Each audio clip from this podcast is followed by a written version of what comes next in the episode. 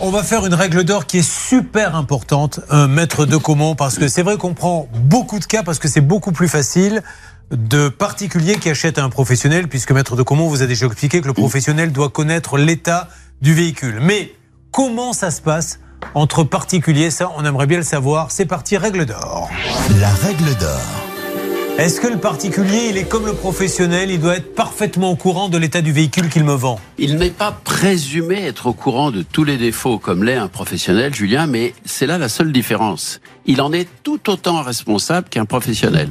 S'il y a des vis cachées sur un véhicule, d'occasion que vend un particulier, le particulier, même s'il est de bonne foi et présumé plutôt de bonne foi au départ, sera responsable de la prise en charge, du montant des réparations ou alors annulation de la vente pour ce qui affecte un véhicule, même si, encore une fois, de bonne foi, il ne connaissait pas. Voyons ce qui se passe dans ce dossier. Juste une petite parenthèse, on a Salvatore hein, qui est avec nous euh, dans le studio, ça peut vous arriver. Je viens de recevoir donc un texto de vos deux cousins de Sicile Ouais. qui vous font dire dis que tu nous connais pas. Voilà. Euh, après, euh, Je les connais pas. Vous en faites ce que vous voulez.